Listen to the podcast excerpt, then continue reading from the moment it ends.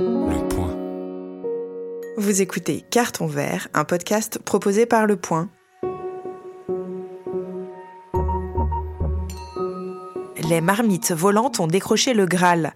Non pas trois étoiles au guide Michelin, mais trois macarons écotables, le tout nouveau label de la restauration éco-responsable. Les marmites volantes, c'est une entreprise de restauration engagée. C'est de la livraison de plats cuisinés chauds à l'heure du déjeuner. Ariane Delmas, 41 ans, s'est lancée en 2010 avec trois associés. Mais l'entreprise ne fait pas que de la livraison. Les marmites volantes, c'est aussi deux restaurants, dont le premier a ouvert en 2012 dans le 19e arrondissement de Paris. Le fait de ne pas venir de l'univers de la restauration, c'était un atout pour nous, parce que euh, du coup, on n'a pas dupliqué, on n'a pas calqué, on a inventé une autre manière de faire. Les marmites volantes, c'est une success story de l'économie sociale et solidaire. Aujourd'hui, le chiffre d'affaires de cette entreprise de 18 salariés flirte avec le million d'euros. Les marmites volantes nourrissent quotidiennement en moyenne 450 adultes et 350 enfants d'école privée. Dès le départ, Ariane Delmas a voulu un resto écolo à petit prix. Chaque jour, les marmites volantes proposent un plat végétarien à 9 euros et une formule entrée plat dessert à 17 euros. Tout a été pensé pour lutter contre le désordre écologique et réduire l'empreinte carbone. Carton vert vous emmène à la rencontre d'Ariane Delmas et de ses recettes pour préserver la planète.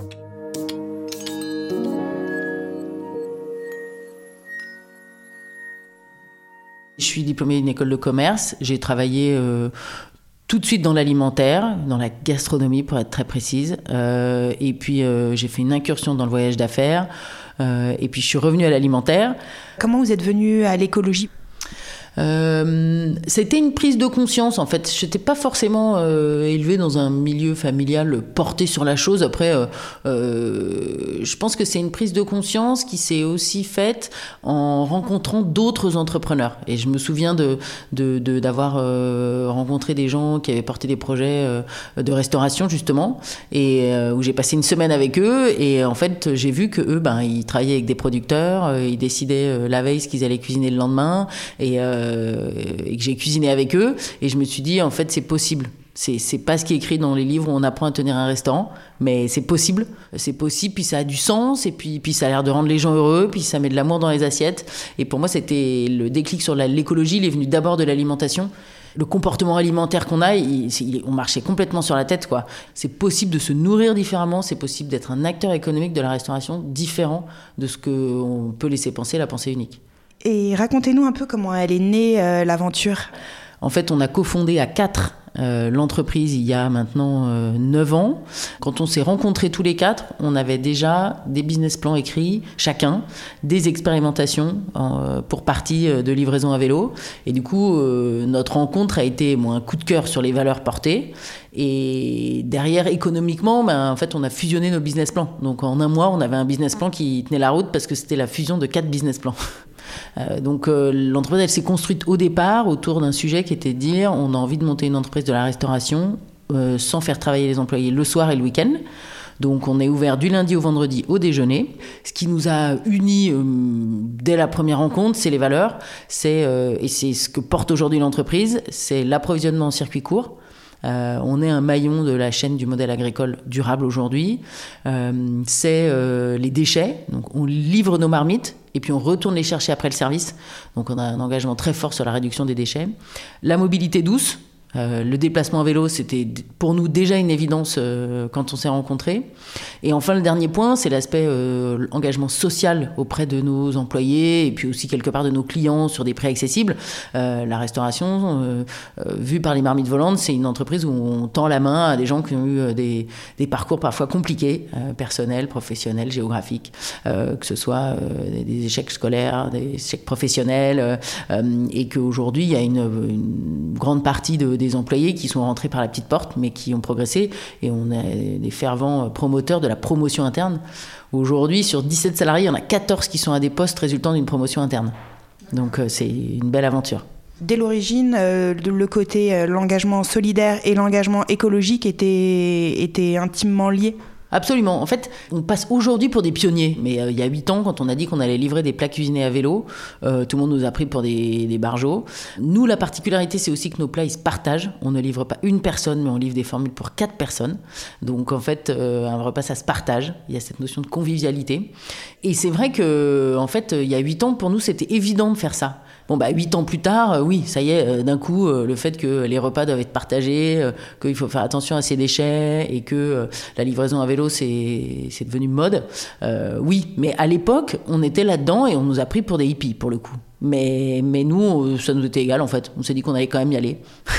on est loin quand même de, des, autres, des autres modèles d'entreprise de livraison à vélo, quand même, j'ai l'impression on est, on, est, on est à peu près à l'opposé. Euh, nous, nos livreurs, ils sont salariés chez nous, avec euh, des vrais contrats. Euh, toutes leurs heures sup sont payées. et puis, nos vélos, bon, c'est des vélos cargo, ils ont l'assistance électrique. Et du coup, et puis on livre des plats à partager. C'est-à-dire qu'on ne se rend pas plusieurs fois le même jour pour livrer plusieurs personnes sur le même immeuble. Donc oui, c'est très opposé à l'idée qu'on a aujourd'hui de la livraison de plats cuisinés à vélo.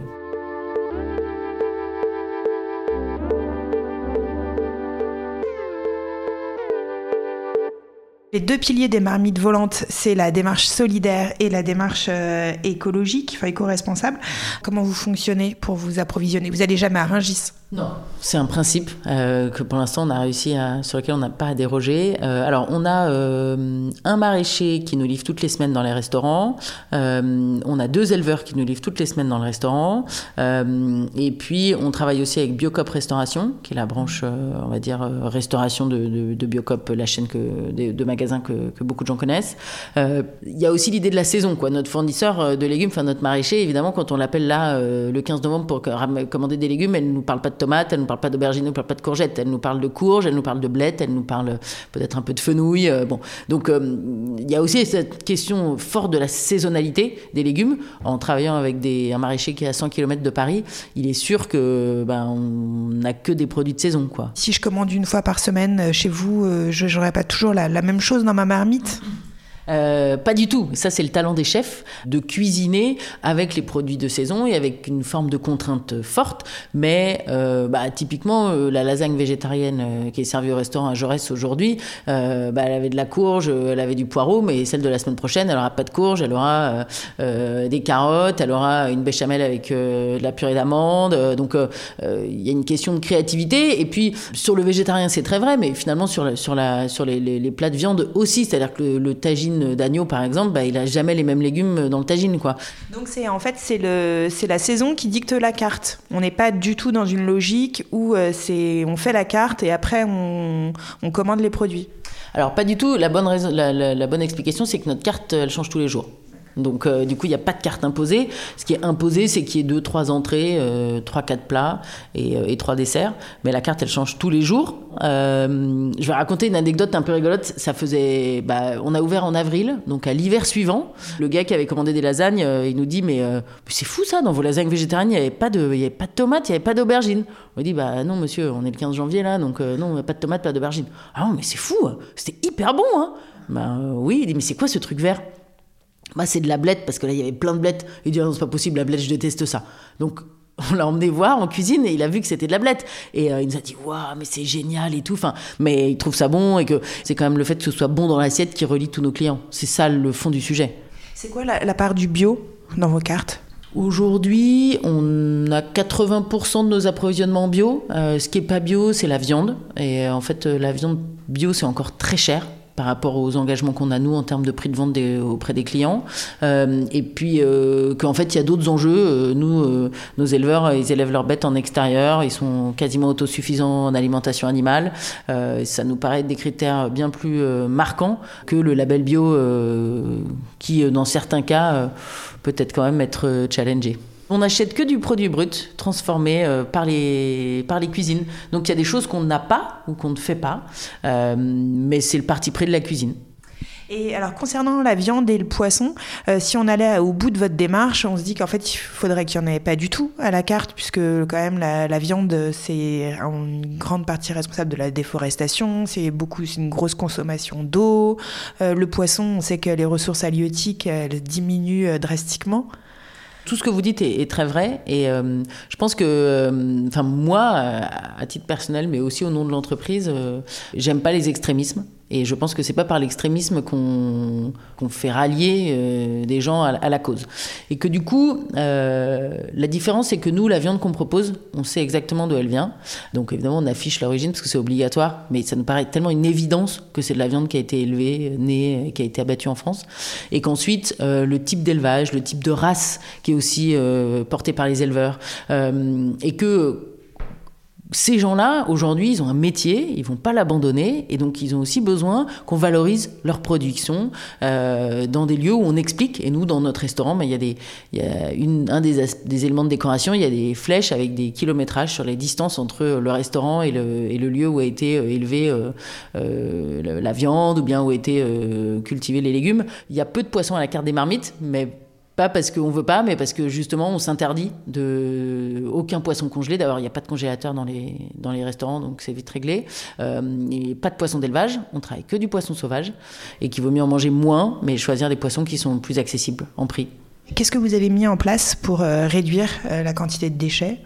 Alors, euh, bah, la première chose, euh, c'est qu'en restauration, on dit souvent que plus la poubelle est grosse et, moins le restaurant est rentable. Donc, juste avant même de se demander si on va produire du déchet ou pas, euh, on se dit que quand on achète des légumes, si on les épluche pas, eh ben déjà ça fait vous avez plus de produits à utiliser parce qu'on les paye finalement toutes ces épluchures. Donc euh, ça c'est la première chose, c'est de se dire justement quand on travaille du légume bio, on n'a pas besoin de l'éplucher, euh, qu'on essaie de tout utiliser, y compris alors aujourd'hui ça s'est popularisé, mais les fans de carottes transformées en pesto, euh, la même chose pour le radis, etc.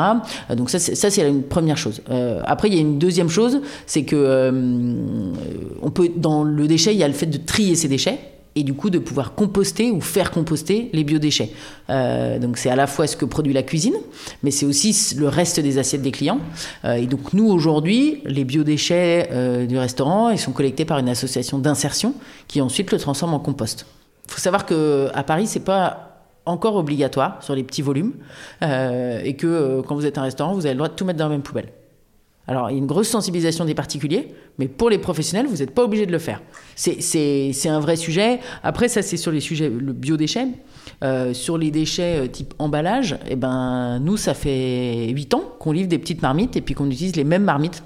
Sur le format d'un litre, c'est comme ça qu'on a conçu la formule. Aujourd'hui, un repas, c'est trois marmites, entrée, plat et garniture. Et c'est ça qui est livré pour quatre personnes à partager.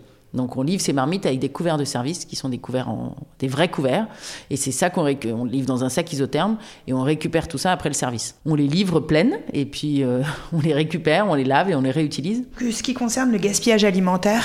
Alors il y a très peu de on, ne jette pas, euh, on réutilise, on transforme et ça c'est aussi euh, la deuxième, c'est au moins un des deuxièmes talents des chefs, c'est la créativité. Par exemple? Eh ben, bourguignon, il se transforme en, parmentier, euh, ou bien euh, un tagine de légumes se transforme en soupe, ou bien bon. Donc euh, après, dans le fonctionnement des restaurants, on a très peu de, surplus et la, question de gaspillage, elle se pose de manière complètement anecdotique. Qu'est-ce que vous pourriez faire pour aller encore plus loin dans cette démarche éco-responsable? Vous y avez pensé? Euh, bah, dans nos livraisons, il y a encore une partie de nos sacs qui sont pas euh, des sacs réutilisables. Donc, euh, on est justement, on a, on a répondu à un appel à projet de la ville de Paris. On a gagné une subvention qui va nous aider à transformer nos sacs, à acheter des sacs en tissu et en particulier nos sacs de transport isotherme. On a trouvé un atelier qui va faire les sacs à la main, Paris 18e. et on est assez fiers parce que ça nous plaît et on trouve ça cohérent de se dire que nos sacs de transport n'ont pas été faits à l'autre bout du monde et transportés dans un conteneur en bateau, mais qu'ils ont été faits euh, dans Paris par un atelier qui fait encore de la couture à la main.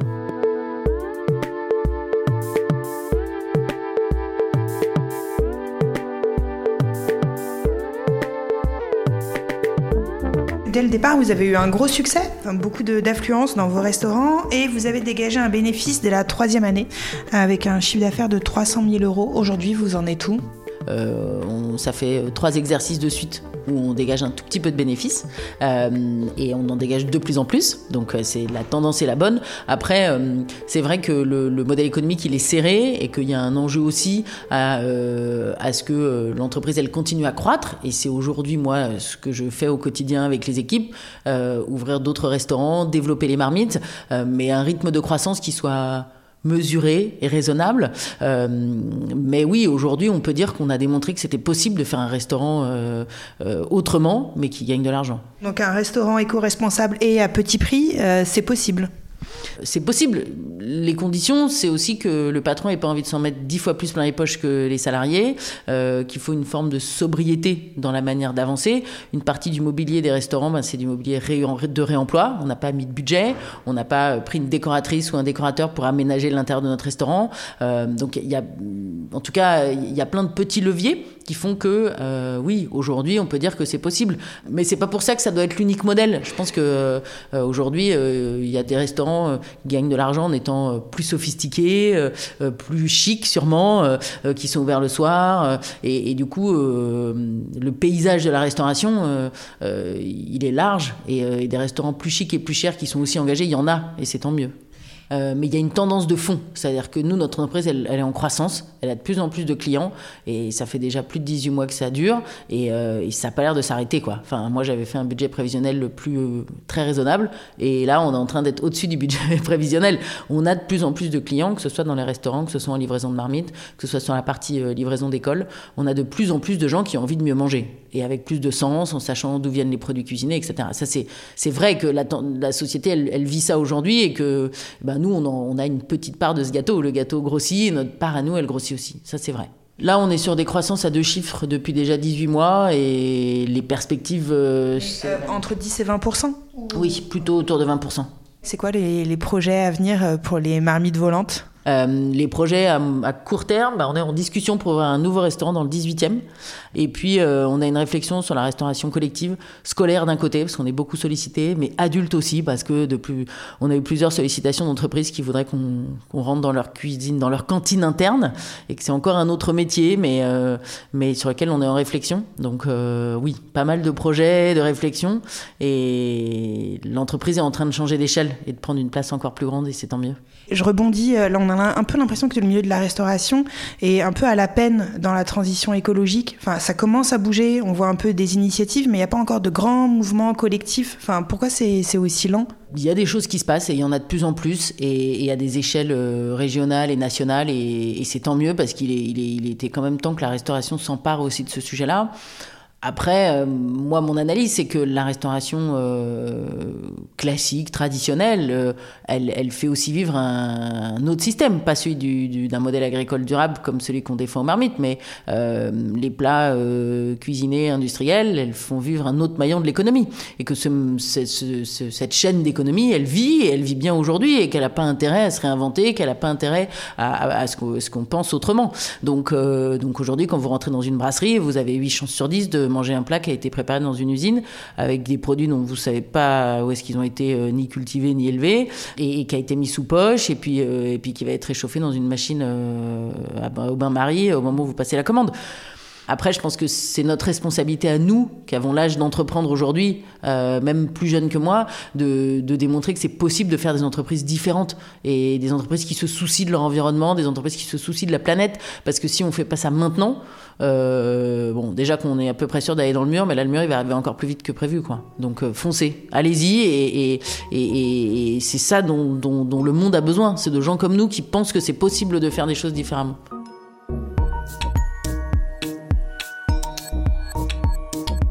Merci à Ariane Delmas, cofondatrice et dirigeante des Marmites Volantes. C'était Carton Vert, un podcast de Mathilde Gardin proposé par Le Point. Dans chaque épisode, je vous fais rencontrer une ou un chef d'entreprise qui a fait à un moment de sa vie le pari de l'écologie.